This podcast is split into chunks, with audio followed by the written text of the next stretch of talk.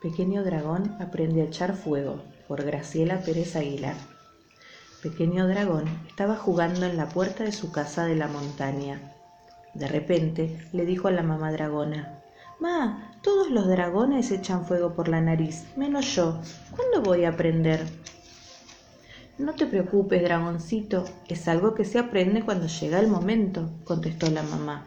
Y agregó, algunos dragones echan fuego por primera vez cuando están muy enojados, otros cuando están muy asustados, pero no todos somos iguales.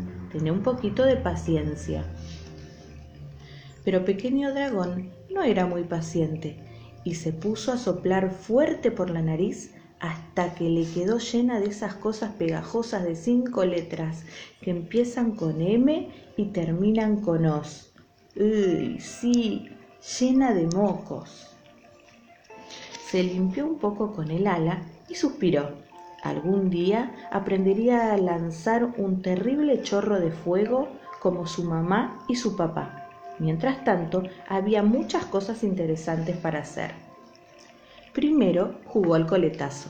Se jugaba poniendo una piedrita sobre otra más grande y luego se le pegaba con la cola para que volara muy fuerte.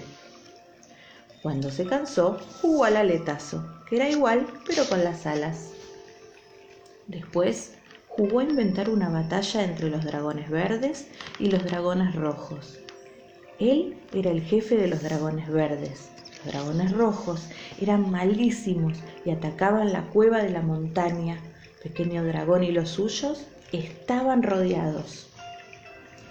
Había que defenderse a toda costa. Se imaginó desplegando sus enormes alas y salió como una flecha verde hacia el cielo, desconcertando a sus enemigos. ¡Paf! De un coletazo derribó al primero. ¡Blum! De un aletazo volteó al segundo. ¡Sas! De un cabezazo descalabró al tercero. Pero venían cada vez más y el heroico pequeño dragón empezaba a sentir los golpes. De pronto se dio vuelta y vio que los malvados dragones rojos estaban entrando a su cueva. ¡Papá! ¡Mamá! gritó desesperado.